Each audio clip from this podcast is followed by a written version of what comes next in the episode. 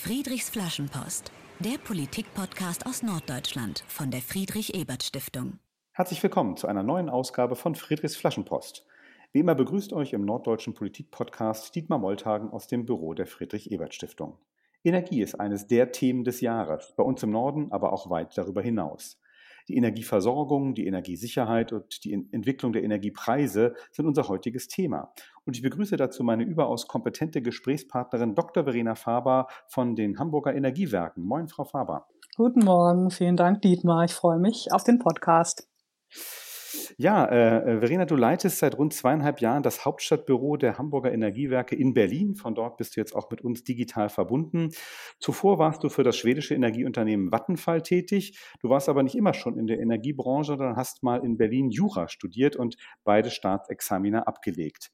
Privat bist du außerdem im Managerkreis der Friedrich-Ebert-Stiftung aktiv. Da haben wir uns auch vor einigen Monaten kennengelernt. Deswegen duzen wir uns auch äh, in dieser Sendung und äh, sprechen im Verlauf der Sendung auch kurz, was dieser Managerkreis eigentlich ist. Beginnen wir aber beim Hauptthema der Sendung. Fragen der Energieversorgung, der Energiesicherheit begleiten uns ja schon das gesamte Jahr über, seitdem die russische Armee im Februar ihren Angriffskrieg gegen die Ukraine begonnen hat. Immer wieder haben wir in den Diskussionen über die Energiepolitik gehört, im Herbst, da wird es ernst, wenn die Heizsaison beginnt. Jetzt haben wir Mitte Oktober, es ist nachts in Hamburg schon manchmal ordentlich kalt. Daher meine erste Frage an dich. Wie ist denn Hamburg für den Herbst und Winter aufgestellt? Droht es bei uns oder vielleicht auch in Schleswig-Holstein oder in Bremen kalt zu werden? Ja, das ist natürlich eine Frage, die, die viele aktuell umtreibt. Die, die Frage, wie der Winter verlaufen wird, die Heizperiode. Und äh, also man kann feststellen, die Lage ist tatsächlich angespannt. Äh, entsprechend wurde ja auch von Seiten der Bundesebene die sogenannte Notfallstufe Gas ausgerufen, also Sparsamkeit als, als Appell an Industrie, an Gewerbe und auch an private Haushalte. Und äh, wir selbst als Hamburger Energiewerke, wir sind natürlich äh, auch vorbereitet auf den Winter. Wir sind der große 100 Prozent kommunale Energieversorger der Stadt Hamburg, versorgen aktuell 25 Prozent der Haushalte, auch viele Gewerbe- und Industrieunternehmen mit Fernwärme. Das heißt, unser Wärmebereich, unser Wärmesektor. Und äh, wir bieten erneuerbaren Strom aus eigenen Anlagen und auch Biogas. Und jetzt muss man vielleicht differenzieren, das ist auch wichtig für Zuhörerinnen und Zuhörer, denke ich. Versorgung mit Strom gesichert. Das ist kein regionales Thema. Strom wird an der Börse gehandelt. Angebot und Nachfrage werden also marktlich europaweit austariert. Das andere Thema ist die Wärme. Da haben wir eine Verantwortung als Fernwärmeversorger. Ähm, ein großes Portfolio haben wir, unterschiedliche Wärmeerzeugungsanlagen. Einen großen Teil erzeugen wir hier noch aus Kohle, KWK-Anlagen, also Steinkohle. Das heißt, wir haben schon vor Monaten mit Beginn des Ukraine-Krieges angefangen, dann auch die Kohleversorgung entsprechend nochmal aufzustocken und für die Heizperiode zu sichern. Bisher kam die Steinkohle auch noch zu 50 Prozent aus Russland. Das haben wir jetzt alles umgestellt und den Bedarf für die Heizperiode, die kommende Heizperiode decken können. 15 Prozent in unserem Wärmeerzeugungsmix entfällt auf gasgefeuerte Anlagen und da müssen wir uns natürlich auch überlegen, wie man damit umgeht, wenn es technisch möglich ist, auch ein Wunsch der Bundesnetzagentur, dann sollte man eben jetzt alternativ auch Heizöl verwenden, um Gas zusätzlich zu sparen. Also alles ein Teil des äh, Plans der Bundesregierung, auch möglichst auf allen Ebenen Industrie, Gewerbe und Haushalt Gas einzusparen. Ja, danke für diese Differenzierung. Das ist ja schon mal wichtig. Also einerseits reden wir über, über Wärmeversorgung, äh, andererseits eben auch über Stromversorgung. Du hast es schon gesagt. Ähm, so man, man liest ja jetzt in den Zeitungen, ähm, zum Beispiel auf Spiegel Online oder so, äh, äh Gasspeicher sind zu 95 Prozent voll. Das klingt jetzt so für mich als, als Laien erstmal ganz gut, aber du sagst, äh, sparen ist trotzdem äh, das Gebot der Stunde. Ja, auf jeden Fall. Und das richtet sich tatsächlich an, an alle, die ähm, mit Gas versorgt werden. Das ist zum Beispiel die Grundstoffindustrie zu einem sehr großen Teil, also fast die Hälfte der Terawattstunden in Deutschland braucht die Grundstoffindustrie mit Zusatz- und, und Nebenprodukten werden dann auch wiederum zum Beispiel Steinkohlekraftwerke versorgt. Wir haben da ganze Wertschöpfungsketten. Das heißt, äh, Industrie muss sparen beim Feed-in. Wir eben, wenn wir gasbefeuerte Kohle, KWK-Anlagen haben, dann vielleicht äh, auf Kohle umzusteigen oder eben auf Öl, ähm, soweit das möglich ist. Und die eigenen Haushalte, natürlich die Privathaushalte, sind auch zum Sparen angehalten. Hm. Was, was, du jetzt gesagt hast, äh, also ähm, lustig Steinkohle verfeuern, äh, teilweise Gas durch auch Öl ersetzen, einfach weil äh, es eben kaum mehr Gas gibt auf dem Weltmarkt gerade. Das klingt jetzt so unter den Klimagesichtspunkten, die wir ja auch in den letzten Jahren immer diskutiert haben, jetzt schon schon nach dem Rückschritt. Kann man also kann man so sagen, jetzt in diesem Winter leider wird mehr CO2 freigesetzt, weil einfach jetzt die die die Lage das erfordert, oder bin ich jetzt zu pessimistisch? Ja, das ist vielleicht äh, die Frage nach dem energiepolitischen Opportunitätsfenster. Also was bietet uns vielleicht auch für Chancen diese Situation?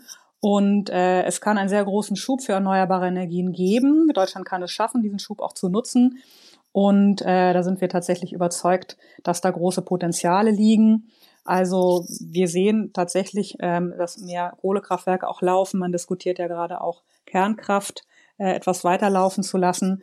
Und da ist diese weitere Komponente Ausbau der Erneuerbaren extrem wichtig. Große Potenziale für den Standort Deutschland und Versorgungssicherheit muss man natürlich auch geopolitisch mitdenken, differenzieren. Und Erneuerbare können eben auch einen Beitrag leisten, hier den Einsatz fossiler Brennstoffe zu reduzieren. Deswegen haben wir das tatsächlich sehr begrüßt, dass die Bundesregierung einen 600 Seiten Entwurf im Sommer vorgelegt hat für eine große Novelle vom Erneuerbaren Energiengesetz. Die neue wichtige Zielmarke ist jetzt 80 Prozent erneuerbar in 2030. Bisher waren es 65 Prozent. Und da wurde wirklich auf allen Ebenen rechtlich nachgesteuert. Vorrang für Erneuerbare, diese liegen nun im öffentlichen Interesse. Ausweitung der Flächen. Also da sehen wir tatsächlich große Möglichkeiten und Potenziale, das jetzt nochmal richtig voranzubringen. Mhm. Du hast ja schon gesagt, äh, Hamburger Energiewerke, ihr habt beim Strombereich heute schon 100 Prozent Erneuerbare. Das ist ja durchaus äh, bemerkenswert, also die, die maximal mögliche Zielmarke bei euch schon erreicht. Wie ist denn jetzt bei, bei euch ganz konkret? Also kann man jetzt sagen, Hamburger Energiewerke, wir nutzen diese Chance, wir, äh, wir, wir bauen noch dazu, wir machen, wir, wir machen noch mehr Kapazitäten bei erneuerbaren Energien oder ist jetzt auch bei euch so ein bisschen Ende der Fahnenstange erreicht? Also wir sind tatsächlich gerade dabei, ein äh, Unternehmenskonzept für das fusionierte Unternehmen Hamburger Energiewerke zu erstellen. Also für die beiden Unternehmen, die getrennt waren bis Anfang des Jahres, Wärme Hamburg und Hamburg Energie. Und äh, wir wollen in beiden Bereichen wachsen, sowohl bei der Wärme als auch bei erneuerbaren Energien. Das ist Wunsch der Stadt. Und diese Wachstumsziele, die werden jetzt genau definiert für Onshore Wind, Photovoltaik. Wir haben Solarthermie, wir äh, sind gerade bei Geothermie dabei in Wilhelmsburg. Also wir betrachten tatsächlich alle Optionen, die möglich sind im Bereich der erneuerbaren Energien und wollen da auch ins Wachstum gehen, weil wir das als eine ganz wichtige Aufgabe ansehen. Hm. Und, und, hast du so einen konkreten Tipp so jetzt mal Richtung Robert Habeck auf Bundesebene oder Peter Tschentscher so auf Hamburger Ebene? Mensch, was, äh, was wäre jetzt ein, aus äh, deiner Sicht ein sinnvoller Schritt, um, um mehr erneuerbare Energien jetzt speziell in der Stromerzeugung auch in Hamburg an den Start zu bringen? Also wir sind tatsächlich äh, grundsätzlich sehr zufrieden mit den Weichenstellungen durch das neue Erneuerbare Energiengesetz. Einiges wird auch erst im nächsten Jahr, im Januar 2023, in Kraft treten, so dass man da noch mit besseren Bedingungen eben ins Wachstum gehen kann. Und äh, ein Thema ist sicherlich die langen Planungs- und Genehmigungsverfahren. Bei der Genehmigung können die Behörden helfen. Da kann eben auch der rechtliche Rahmen helfen, indem diese nochmal beschleunigt werden. Und da braucht sicherlich auch hinreichend Fachkräfte in den Behörden, also Mitarbeiterinnen und Mitarbeiter, die da aktiv äh, dabei sind. Da stellen wir einfach fest, zum, zum Teil braucht es da auch mehr Personal. Wenn man wirklich wachsen will, dann, ja, dann brauchen wir Projektleiter und in den Behörden braucht es eben auch entsprechend die Kolleginnen und Kollegen. Hm. Und äh, ganz konkret, also was ähm, soll, soll, ein bisschen schneller gehen bei der Planung, aber äh, was genau, also mehr Windräder, mehr Wasserkraftanlagen oder so, was, was, was würde euch vorschweben bei Hamburger, bei den Hamburger Energiewerken? Also wir setzen ähm, tatsächlich jetzt im Rahmen des neuen Unternehmenskonzeptes, an dem wir arbeiten, die, die, den Fokus auf Onshore-Wind und auf Photovoltaik. Wir haben Geothermie mit dabei, ähm, Solarthermie wird es geben und bei Photovoltaik und Wind hat die Bundesregierung jetzt schon die Weichen gut gestellt. Äh, das kann man sicherlich dann auch prüfen, äh, die Potenziale prüfen und, und die Umsetzbarkeit. Mehr Flächen an Autobahnen, äh, Agri-PV, um so ein paar Beispiele zu nennen. Agrikultur, also man kann Grünflächen dann auch jetzt verstärkt nutzen. Da sind wir gerade in der Detailprüfung, welche Projekte da sinnvoll sind. Am Ende braucht Energiewende immer Fläche. Die sind natürlich in der Stadt begrenzt. Und insofern begrüßen wir, das ist vielleicht auch ein Rahmenthema, die Ideen der Bundesregierung äh, vorzugeben, bundesweit einheitlich, dass alle Kommunen sich mit kommunaler Wärmeplanung beschäftigen. Und das bedeutet dann eben, wo gibt es einen Ausbau der Fernwärme, wo gibt es äh, Stromnetzausbau, wo Gas und welche Flächen sind eben nutzbar dann auch für erneuerbare Energien. Ähm, es gibt äh, Ziele, die Flächen für Wind stärker auszunutzen. Also da äh, die, die Begrenzungen, die es bisher gab, zu verändern, auch ab nächsten Januar, so dass man auch mehr Windräder onshore künftig bauen wird. Das ist eben unterschieden nach Stadtstaaten, also wie Hamburg und Berlin und nach den Flächenländern. Aber da wird es auch viel mehr Optionen geben. Also wir nehmen erstmal alles mit ins Kalkül für die Planung und dann schaut man nach Machbarkeiten und Umsetzbarkeiten. Das sind dann die nächsten Schritte wir nehmen alles mit, das ist, glaube ich, so, ein, so, ein, so eine Aussage, die äh, Energiepolitiker gerade gerne hören. Äh, ja, wir haben bislang äh, vor allem über, über Energieversorgung, über Energieerzeugung, erneuerbare Energien gesprochen. Äh, ein wichtiges Thema, was natürlich auch viele Menschen jetzt gerade ganz akut umtreibt, sind ja aber auch die Energiepreise. Also Energie ist sehr viel teurer geworden im Laufe dieses Jahres. Manch einer hat schon eine saftige Erhöhung des Abschlags für die eigene Wohnung bekommen. Und es wird jetzt ja auch viel, wurde, wurde viel diskutiert, wurde ja auch schon das eine oder andere beschlossen, um eben die Menschen auch bei den Energiekosten zu entlasten. Wie, wie, wie blickt jetzt so ein Unternehmen Unternehmen wie Hamburger Energiewerke auf diese jüngsten Entlastungspakete für die Bürgerinnen und Bürger? Also das ist tatsächlich ein großes Thema. Die in den letzten Monaten sehr stark gestiegenen Energiepreise, Strom und Gas belasten natürlich die Privathaushalte zusätzlich. Das gilt auch für Gewerbe, das gilt für die Industrie. Erste Industriebetriebe haben schon Kurzarbeit anmelden müssen wegen der hohen Energiepreise oder sogar die Produktion ausgesetzt. Also vereinzelt ist die Lage da schon heute dramatisch. Und äh, insofern es ist sehr gut, dass die Bundesregierung in diesem Jahr schon mehrfach sinnvolle, umfangreiche Entlastungspakete beschlossen hat, die dann im nächsten Schritt eben in die Gesetze und Verordnungen gegossen worden sind. Ein bisschen ist das vielleicht vergleichbar mit der Corona-Zeit, wo auch regelmäßig nachgesteuert wurde. Ähm, hier haben wir natürlich aktuell noch eine viel stärkere wirtschaftliche Gesamtauswirkung für die ganzen Wertschöpfungsketten, die alle zusammenhängen. Vergleichbar ist jedoch, dass hier regelmäßig politisch nachgesteuert werden muss und auch wird. Wir sind beim dritten Entlastungspaket. Das wird sicherlich nicht das letzte sein. Aktuell wird ja auch die Gaspreisbremse diskutiert.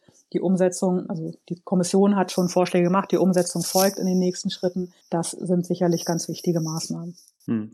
Und, und die Kehrseite der Medaille der hohen Preise ist ja, äh, darüber diskutieren wir ja auch, dass eben diejenigen, die Energie verkaufen, äh, teilweise auch sehr, sehr gute Umsätze machen. Äh, merkt man das bei euch auch, dass bei Hamburger Energie durchaus äh, jetzt der Rubel rollt? Also unsere äh, eine, eine gro große wichtige ähm, Rolle ist ja die Fernwärmeversorgung, Quartiersversorgung. Da ist natürlich die Heizperiode sehr wichtig, auf die wir uns jetzt vorbereitet haben, indem wir die notwendigen Brennstoffe auch schon in den letzten Monaten beschafft haben. Und beim, beim Bereich Strom, da nutzen wir eigene Anlagen. Das heißt, wir sind nicht so abhängig wie andere, die sehr viel am Markt zukaufen müssen an der Börse. Und äh, dann sind wir im Bereich Gas, Biogas auch noch unterwegs. Und äh, natürlich muss man da, wo Beschaffung mehr kostet, das ist wie beim Bäcker, bei dem die Zutaten auch mehr kosten, überlegen, wie man das dann preislich gestalten kann, weil natürlich die Bezahlbarkeit für den Kunden eine ganz, ganz wichtige Rolle spielt. Hm. Du hast schon kurz angesprochen, äh, die Lage auch der, der Unternehmen. Gucken wir da noch mal, mal kurz drauf. Ähm, ganz, hast schon gesagt, Mensch, einige sind jetzt durchaus schon in, in ökonomische Schieflage geraten wegen der sehr hohen Energiepreise. Wie ist denn das jetzt mal, wenn man konkret jetzt mal so auf die Hamburger Wirtschaft blickt? Äh, muss man sich da jetzt ein äh, bisschen, schon ein bisschen Sorgen machen? Also hier haben wir tatsächlich auch, wir haben ja große Industrie mit ArcelorMittal, Trimit, Aurubis und äh, auch viel Gewerbe da äh, kriegt man schon mit aus den Gesprächen und natürlich auch aus den Medien Kurzarbeit äh, und die Probleme, die die hohen Brennstoffpreise jetzt äh, verursachen. Und insofern wird tatsächlich diskutiert die Frage jetzt auch in der Branche und bei der Verbändearbeit der Branche äh, Industriestrompreise, ob man da äh, nachsteuern sollte politisch und äh, auch die Frage so kurz-, mittel-, langfristig, wie sich die Bundesregierung insgesamt positionieren wird, wenn die Preise hoch bleiben, ob man bestimmte Produktionsketten, bestimmte Industrie dann doch verstärkt äh, von den Rahmenbedingungen her so stabilisieren sollte, dass sie auch hier im Land bleiben. Ne? Da geht es dann um Betrachtung der Wertschöpfungsketten. Das ist vielleicht jetzt nicht so ein Ad-Hoc-Thema aktuell, aber äh, so kurz- bis mittelfristig muss das sicherlich noch stärker in den Vordergrund damit Industrie. So was wie eine Strompreisbremse für Industriestromkunden. Ja, genau, genau. Mhm. Also um die, um die wichtige Industrie hier auch zu halten. Ähm, das ist ein bedeutendes Thema. Ja, vielen Dank für das Gespräch äh, bis hierher. Äh, Dr. Verena Faber, Leiterin des Hauptstadtbüros der Hamburger Energiewerke, eine hundertprozentige Firma, die der Stadt Hamburg gehört. Nach dieser Bestandsaufnahme der aktuellen Herausforderungen sprechen wir gleich ein bisschen über Zukunftsperspektiven der Energiepolitik in Deutschland, äh, auch konkret bei uns in Hamburg. Zuvor aber sprechen wir ein bisschen über dich und wie es eigentlich dazu kam, dass du heute in der Energiebranche arbeitest. Als erstes spielen wir zum Kennenlernen, wie mit jedem Gast in diesem Podcast, Friedrich fragt, unser kleines Spiel mit den Entweder-Oder-Fragen, die ich dich bitte spontan und ohne große Erklärung zu beantworten. Als erstes, isst du lieber Fleisch oder Fisch oder vegetarisch? Vegetarisch. In der Freizeit lieber ein Buch lesen oder Sport treiben? Ein Buch. Und äh, mal abgesehen jetzt von, von Corona-Infektionslage, äh, lieber zu Hause auf dem Sofa einen Film streamen oder ins Kino gehen? Kino. Eindeutige Antwort. ähm, lieber Sommer- oder Winterurlaub? Winterurlaub. Winterurlaub, interessant, okay. Ähm, was verbraucht bei dir im Haushalt mehr Energie, das Handy oder der Fernseher? Auf jeden Fall der Fernseher. Das war auch äh, spontan und ehrlich. Ähm, wie, wie, sparst du persönlich Energie äh, jetzt im, im Winter äh, oder im Herbst? Heizung runter oder nachts immer alle elektrische Geräte vom Netz nehmen? Heizung runter, weil äh, die, die Heizung ist eine Gastherme, die war schon vor dieser Situation natürlich hochpreisig aus Sicht des Mieters. Und wenn du entscheiden könntest, ähm, zur Entlastung äh, der Bürgerinnen und Bürger von den hohen Energiekosten lieber eine Einmalzahlung oder ein längerfristiger Preisdeckel? Ja, das ist natürlich jetzt die schwierige Frage nach der Gerechtigkeit. Äh, hier geht es äh, tatsächlich aus meiner Sicht um Schnelligkeit, deswegen Einmalzahlung. Okay, vielen Dank äh, für deine Antworten ähm, hier bei, bei Friedrichs Flaschenpost. Ähm, ja, wie, wie ist denn das eigentlich jetzt in deinem persönlichen Werdegang äh, dazu gekommen? Ich hatte schon in der Anmoderation gesagt, du hast äh, mal Jura studiert, auch als Juristin ja mal gearbeitet, wenn ich das richtig verstanden habe. Wie, wie bist du dann zum Thema Energie gekommen? Ja, das war tatsächlich nicht von vornherein so vorgesehen. Nach dem Jurastudium in Berlin habe ich erstmal im politischen Raum gearbeitet, im Parlament in Potsdam für die SPD-Fraktion und in der Potsdamer Staatskanzlei mit dem Fokus auf Kommunalrecht. Und äh, dann mit dem Antrieb, die Energiewende aktiv mitzugestalten, habe ich 2009 bei der Vattenfall GmbH im Bereich Regulierung begonnen. Und seitdem sind jetzt die Themen Klimaschutz und Wärmethemen, Wärmewende meine beruflichen Fokusthemen. Seit 2020 bin ich jetzt wieder kommunal unterwegs, habe mich äh, sozusagen nach Hamburg beworben mit dem Start bei den Hamburger Energiewerken, beziehungsweise damals hieß es noch Wärme Hamburg. Und äh, so, wenn du jetzt morgens, äh, morgens aufstehst äh, in deiner äh, etwas kalten Wohnung, weil du die Heizung nachts ja abgedreht hast, äh, was, was motiviert dich dann morgens zur Arbeit zu gehen, beziehungsweise im, im Homeoffice den Laptop aufzuklappen? Also ich bin tatsächlich sehr viel unterwegs und auch äh, viel unterwegs zwischen Hamburg und Berlin äh, bei der Verbändearbeit. Die Motivation ist für, für das Unternehmen Hamburg Energiewerke die spannende Mischung aus großen und kleinen Projekten, die wir für die Menschen und die Stadt und den Klimaschutz realisieren. Hier ist alles dabei, was man sich vorstellen kann. Sektorkopplung mit Power to Heat, Strom zu Wärme und Power to Gas. Wir planen eben auch mit einem Elektrolyseur mit Shell und Mitsubishi Heavy Industries, der Ausbau von erneuerbaren Energien, Dekarbonisierung der Fernwärme mit dem Kohleausstieg aus Wedel und Tiefschlag, zwei Kohle-KWK-Anlagen und Quartierslösung. Also da ist wirklich für, für jedes Interesse ähm, was dabei und das motiviert mich jeden Tag. Ja, man merkt, du bist, du bist tief drin in der Thematik und äh, hast, hast Lust, ganz konkret an Energiewende mitzuarbeiten. Ähm, jetzt habe ich ein interessantes Interview mit, mit dir gefunden, ähm, in, der, in dem du darüber reflektierst, ähm, als Frau in einer doch eher männerdominierten Branche tätig zu sein. Deswegen die Frage, welche Bedeutung hat denn Frauenförderung für, für dich ganz persönlich und aber auch so strukturell bei euch bei den Hamburger Energiewerken? Also insgesamt denke ich, Frauenförderung ist, ist in allen Bereichen wichtig. Zwar in allen, allen, allen Bereichen, die Expertise in den sogenannten MINT-Fächern erfordern, also Mathe, Informatik, Naturwissenschaften und Technik. Und da setzt man aus meiner Sicht am besten schon in der Schule an. Da werden ja die Weichen gestellt, ob sich junge Frauen auch zutrauen, zum Beispiel über eine Ausbildung in die technischen Berufe einzusteigen. Wir haben ein Frauennetzwerk jetzt konkret bei den Hamburger Energiewerken, wo wir uns austauschen. Und da geht es eben auch um Motivation sozusagen untereinander, aber das geht natürlich auch über so ein Netzwerk hinaus, auch im privaten Bereich sozusagen zu zeigen, es kann richtig spannend sein, in der Energiebranche mitzuarbeiten und mitzugestalten. Äh, danke, klingt, klingt gut. Äh, wir haben ja schon, du hast schon selber darüber gesprochen, ne, dass im Hamburger Energiewerke der Stadt gehört. Ähm, wie, wie muss ich mir denn eigentlich in so einem Fall das Zusammenspiel jetzt von, von Unternehmen und, und Politik vorstellen? Das ist natürlich ein, ein, ganz, ganz großes Thema für uns. Wir sind regelmäßig in intensiven Abstimmungen mit äh, der Stadt, insbesondere mit der BUKEA, der Umwelt-, Klima-, Energie-, Agrarbehörde. Unser Aufsichtsratsvorsitzender von den Hamburger Energiewerken ist Umweltsenator Jens Kerstan. Und äh, im Aufsichtsrat werden natürlich die wichtigen Richtungsentscheidungen auch vorgesehen. Damit ist dann der Rahmen für die Unternehmenstätigkeit gesteckt. Dann natürlich die Klimaschutzvorgaben vom Bund aus dem Klimaschutzgesetz und dem Hamburgischen Klimaschutzgesetz, also der Landesebene oder städtischen, kommunalen Ebene. Das ist ja im Stadtstaat das Gleiche. Mhm. Und aktuell arbeiten wir eben gerade am ersten Unternehmenskonzept für das Gesamtunternehmen Hamburger Energiewerke mit den Wachstumschancen, weil die Stadt sich eben wünscht, dass wir bei der Wärme, Fernwärme, Quartieren wachsen und auch bei den erneuerbaren Energien. Also wir haben uns eine Menge vorgenommen für die Menschen, für die Stadt und für Hamburg. Das ist ja ein bisschen so eine, immer so eine Dauerfrage, ne? wer, wer eigentlich sozusagen die, die besseren Unternehmer sind. Ne? So, eine, so ein städtisches Unternehmen oder ein privatwirtschaftliches, das kannst du jetzt natürlich nicht beantworten, aber äh, interessant, also dass man schon sagt, okay, es gibt eine, gibt eine enge Zusammenarbeit, aber eben jetzt auch nicht, nicht sozusagen, dass, dass Herr Kerst dann jeden Morgen anruft und sagt, macht mal so oder so. Das gibt es wahrscheinlich nicht. Ja, nee, nee. Also der Unterschied zwischen privat und öffentlich, ich war ja vorher bei Vattenfall, ähm, da gibt es eben auch die, die Gewinnabführungsverträge, in dem Fall, Fall in die Konzernzentrale. Und da werden dann die Investitionsentscheidungen getroffen. Und, und bei uns äh, ist natürlich auch die Verbindung direkt zur Stadt. Und äh, über den Aufsichtsrat werden dann auch Investitionsentscheidungen eben mitgetragen, mit abgestimmt.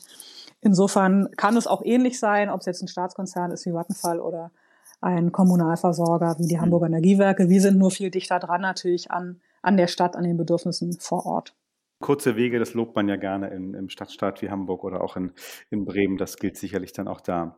Ja, jetzt sprechen wir schon ein bisschen über das Verhältnis von Wirtschaft, Wirtschaft und Politik. Ähm, und ich wollte ja auch noch mal ganz kurz auf den Managerkreis der Friedrich-Ebert-Stiftung zu sprechen kommen. Das, äh, du bist seit einigen Monaten im regionalen Sprecherinnen- und Sprecherkreises dieses Managerkreises, engagierst dich da ehrenamtlich. Vielleicht kannst du noch mal kurz für unsere Hörerinnen und Hörer äh, sagen, was genau ist dieser Managerkreis der Friedrich-Ebert-Stiftung und warum machst du da mit? Ja, sehr gerne. Also ich bin, äh, wie du schon gesagt hast, im Managerkreis der Friedrich-Ebert-Stiftung im Vorstand Nordost. Also deswegen sind wir jetzt ja auch gerade zusammen unterwegs und, und planen da die nächste Veranstaltung am 24. Oktober. Und dann bin ich noch an der AG Energie und Umwelt von der Friedrich-Ebert-Stiftung. Ähm, in beiden Bereichen liegen mir natürlich die energiepolitischen Themen sehr am Herzen. Und wir diskutieren jeweils, was sozusagen spannend sein kann an Themen für eine breitere Öffentlichkeit, organisieren dann die passenden Veranstaltungen mit Vortragenden aus Politik, aus Wissenschaft, aus den Unternehmen und wollen Themen, die uns wichtig sind, aus, aus Sicht äh, der, der Energiewende, äh, aus Sicht der Unternehmen, Wissenschaft, Politik eben auch den, den interessierten Bürgern und der Öffentlichkeit äh, nahebringen. Vielen Dank. Du hast es erwähnt. Am nächsten Montag, am 24. Oktober, gibt es ein öffentliches Diskussionsforum in Hamburg vom Managerkreis und äh, von uns von der Friedrich-Ebert-Stiftung. Was, was kann man erwarten von dieser Veranstaltung, wo es auch um Energiekosten, Energiesicherheit in Hamburg geht? Wir hoffen natürlich auf eine ganz spannende Diskussion mit vielen Gästen. Es gibt eine große Anzahl an Zusagen. Das, das hat uns sehr gefreut, Stand heute. Und das Thema Energiekosten, Energieversorgung betrifft ja wirklich alle. Private Haushalte, Gewerbe, Industrie. Deswegen wollen wir jetzt aktuell den Anlass nutzen, über aktuelle Situation der Energieversorgung zu sprechen, Energiekosten und Energiesicherheit in Hamburg im Herbst 2022. Und äh, vielleicht jetzt nochmal als Werbeblock, wir haben aus dem Bundestag die SPD-Bundestagsabgeordnete Frau Dr. Nina Scheer gewinnen können. Sie ist zuständig für Klimaschutz und Energiepolitik, also wirklich eine Expertin. Und für die Unternehmensseite konnten wir drei Impulsgeber gewinnen. Das ist Matthias Boxberger, Vorstandsvorsitzender des Industrieverbands Hamburg e.V. und Vorsitzender des Vorstands der Hansewerk AG. Kirsten Fuß, das ist unsere technische Geschäftsführerin der Hamburger Energiewerke GmbH. Und Herrn Ulf Gerkens bei Arubis, Executive Vice President Corporate Energy and Climate Affairs. Also eine hochkarätig besetzte Runde, bei der wir uns auf viele Gäste und spannende Gespräche freuen. Vielen Dank. Wir verlinken das natürlich auch, wenn ihr diesen Podcast jetzt hört, dann guckt einfach auf unserer Website, wo ihr den Podcast gefunden habt. Da gibt es dann auch nähere Hinweise zu der Veranstaltung und wie man sich noch anmelden kann. Ja, wir sind ja schon wieder beim Thema äh, Energie angelangt und wie angekündigt würde ich gerne noch so ein bisschen in die, in die Zukunft schauen. Ähm, es gibt ja viele wichtige Zukunftsfragen äh, und beginnen wir ruhig ganz konkret nochmal bei, bei deinem Unternehmen, bei den Hamburger Energiewerken.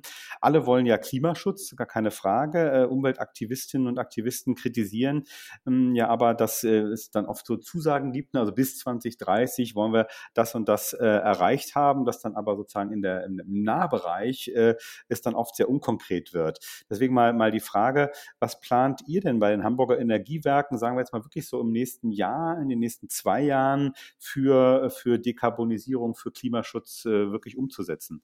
Ja, vielen Dank. Da muss man vielleicht tatsächlich zu Beginn erstmal darauf hinweisen, dass die Projekte einfach lange dauern, von Planung über Genehmigung und Realisierung. Das kann bei so einem größeren Kraftwerksprojekt dann einfach schon mal sieben bis acht Jahre dauern.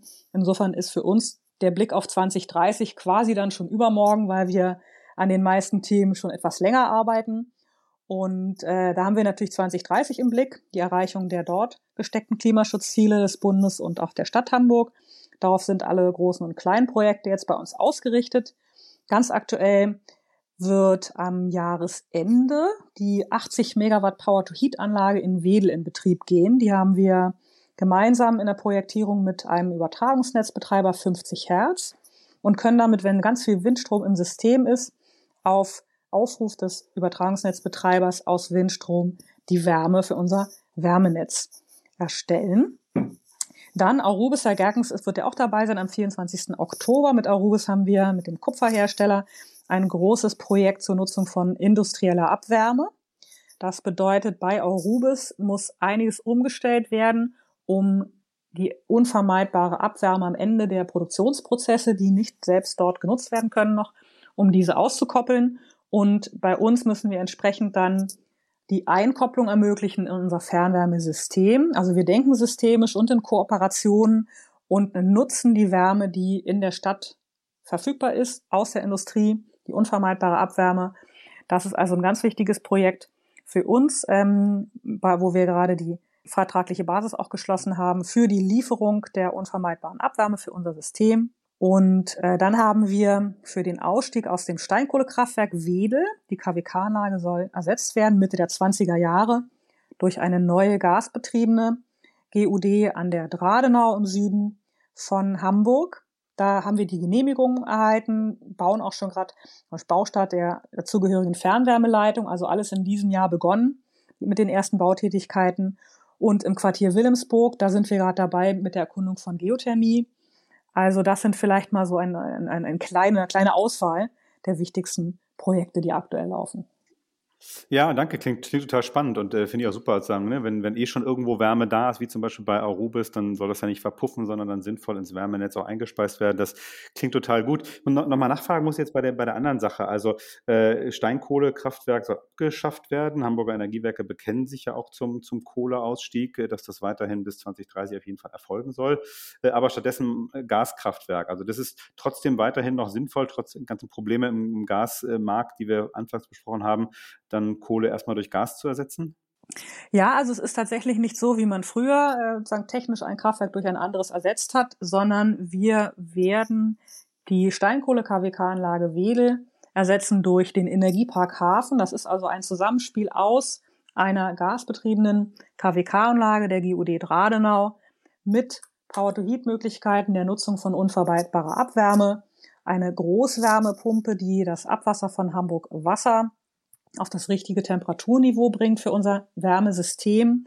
Also wir werden modularer, diversifizierter und benötigen sozusagen für die Absicherung der Versorgungssicherheit in Lastspitzen, sozusagen während der Heizperiode, benötigen wir die gasbetriebene KWK-Anlage, die dort errichtet werden soll.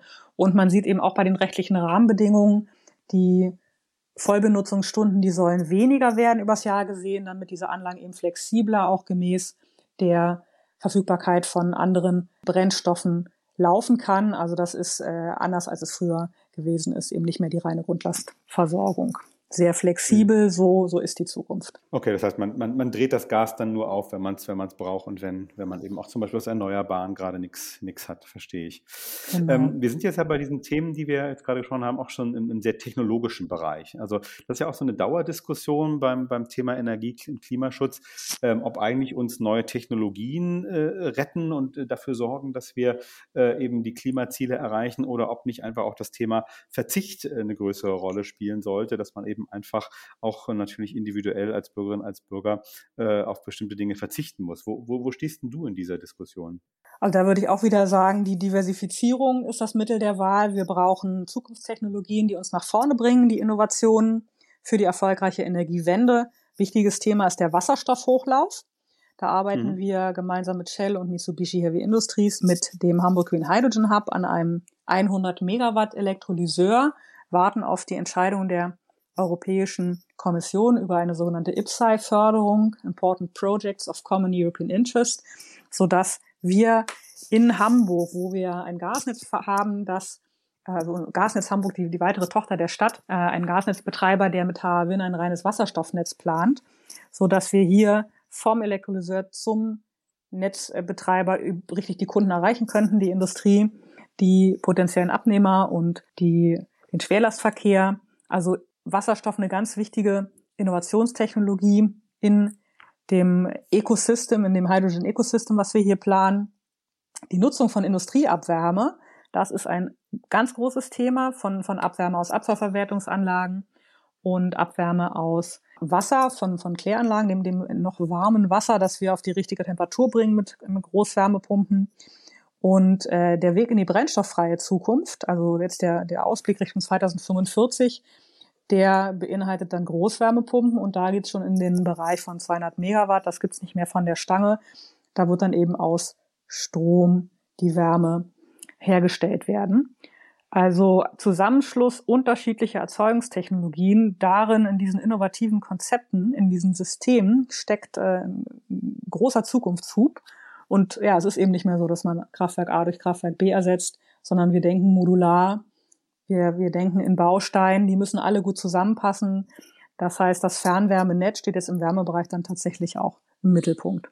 Hm, also klingt erstmal vielversprechend, äh, was, was du da sagst. Ähm, ich bin dir auch dankbar, dass du nochmal das Thema äh, Wasserstoff angeschnitten hast. Das wollte ich auf jeden Fall auch noch ansprechen. Das ist ja so ein äh, Thema, was, was seit vielen Jahren schon jetzt auch gerade durch die Hamburger Diskussion äh, geht, dass man eben Hamburg Vorreiter in Sachen Wasserstoff werden will. Ähm, äh, so ganz verstanden habe ich es aber noch nicht. Deswegen meine Nachfrage, wo, wo, stehen wir da jetzt? Also du sagst, ihr wartet jetzt auf eine, eine, eine Förderung durch die EU. Das heißt, da geht es also nochmal um, um Geld nehme, nehme ich dem, das nötig ist, um dann diese Investitionen auch zu machen. Aber wann realistisch glaubst du, kann das tatsächlich, also gibt es diesen grünen Wasserstoff in Hamburg auch wirklich?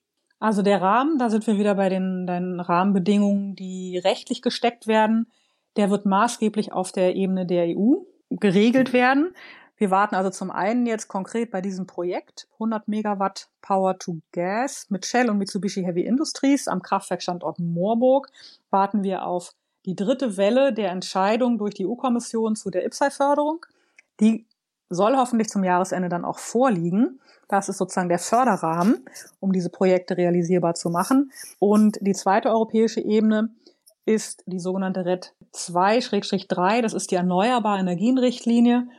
Da gibt es so einen Delegated Act, also ein abgeleiteter Rechtsakt, der definiert, wann Wasserstoff grün ist, also was muss der grüne Strom für Eigenschaften haben, damit da dann auch nach dem Elektrolyseverfahren grüner Wasserstoff entstehen kann. Und das wird schon sehr lange diskutiert, sehr intensiv und zum Teil mit Kriterien, die das Ganze verlangsamen würden und erschweren würden. Also die ursprüngliche Idee der EU-Kommission war, man baut neue EE-Anlagen und dann parallel neue Wasserstoffherstellung. Wasserstoffprojekte. Das würde natürlich einiges verlangsamen. Wir hatten vorhin das Thema Planung, Genehmigung, also bis dann so ein Onshore-Offshore-Windpark fertig ist. Wenn man danach erst mit dem Wasserstoffhochlauf starten würde, würde das alles verlangsamen. Da gab es jetzt Bewegung auf EU-Ebene. Man darf also auch erneuerbaren Strom aus Bestandsanlagen nutzen, aber auch da eine Vielzahl an Kriterien. Wir hoffen, dass die EU-Kommission das auch in den nächsten Wochen bis zum Jahresende, vielleicht Anfang nächsten Jahres dann auch soweit konkretisieren wird. Die einigen sich gerade im sogenannten Trilogverfahren, Kommission, Rat und Parlament, dass wir aus Projektsicht dann auch wissen, was dürfen wir kontrahieren, welche erneuerbaren Anlagen werden benötigt, darf man verwenden, welchen Strom, um dann auch grünen Wasserstoff herstellen zu können im Elektrolyseverfahren. Und vielleicht auch nochmal interessant aus Sicht vom Wärmeversorger, also Hamburger Energiewerke, wir würden auch hier die Abwärme aus dem Elektrolyseverfahren nutzen. Also da geht nichts verloren im ganzen Prozess. Wir würden das dann auch in unser Fernwärmenetz einspeisen.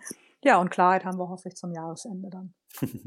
Eine Jahreszahl, wann es dann ungefähr das gibt, konnte ich dir jetzt nicht entlocken, aber das ist vielleicht auch zu viel verlangt angesichts der ja, komplexen Verfahren, die du gerade geschildert hast. Ja, man kann vielleicht ergänzen, wir haben eine Projektplanung natürlich aufgesetzt, sehen nun aber einen Zeitverzug auf EU-Ebene, der jetzt schon etwas mehr als mehrere Monate beinhaltet. Das heißt, da sind wir natürlich auch im Gespräch und hätten gerne entsprechend der verzögerten EU-Entscheidungen dann auch mehr Zeit für die Projektrealisierung. Mhm. Insofern sind wir da, sind wir da noch nicht final.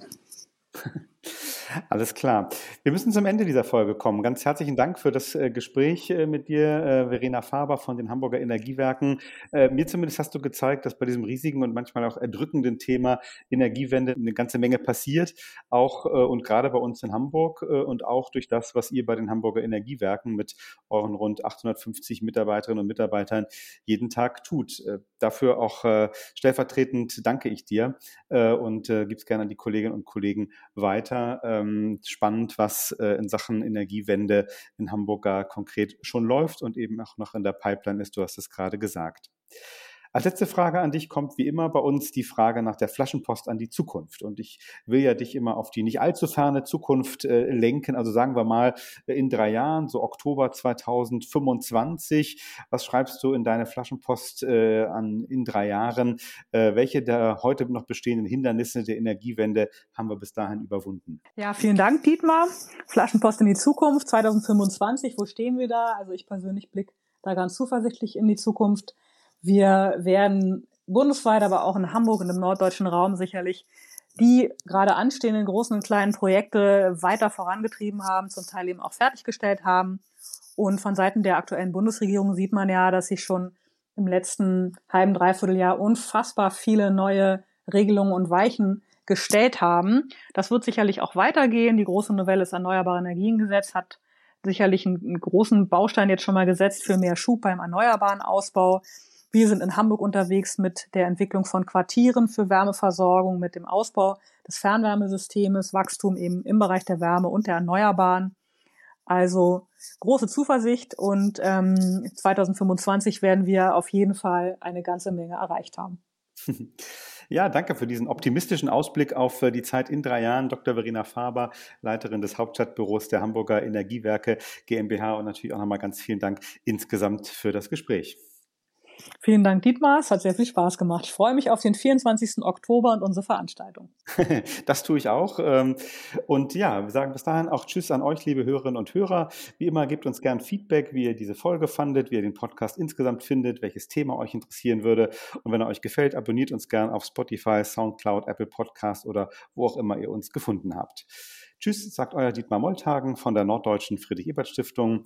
Ich habe meine Corona-Infektion äh, gerade überwunden. Die hat unsere kleine Sendepause in den letzten Wochen erklärt. Von daher sage ich, wir hören uns hoffentlich in 14 Tagen wieder. Bis dahin macht es gut, spart so viel Energie wie möglich und natürlich bleibt politisch. Friedrichs Flaschenpost, der Politik-Podcast aus Norddeutschland von der Friedrich-Ebert-Stiftung.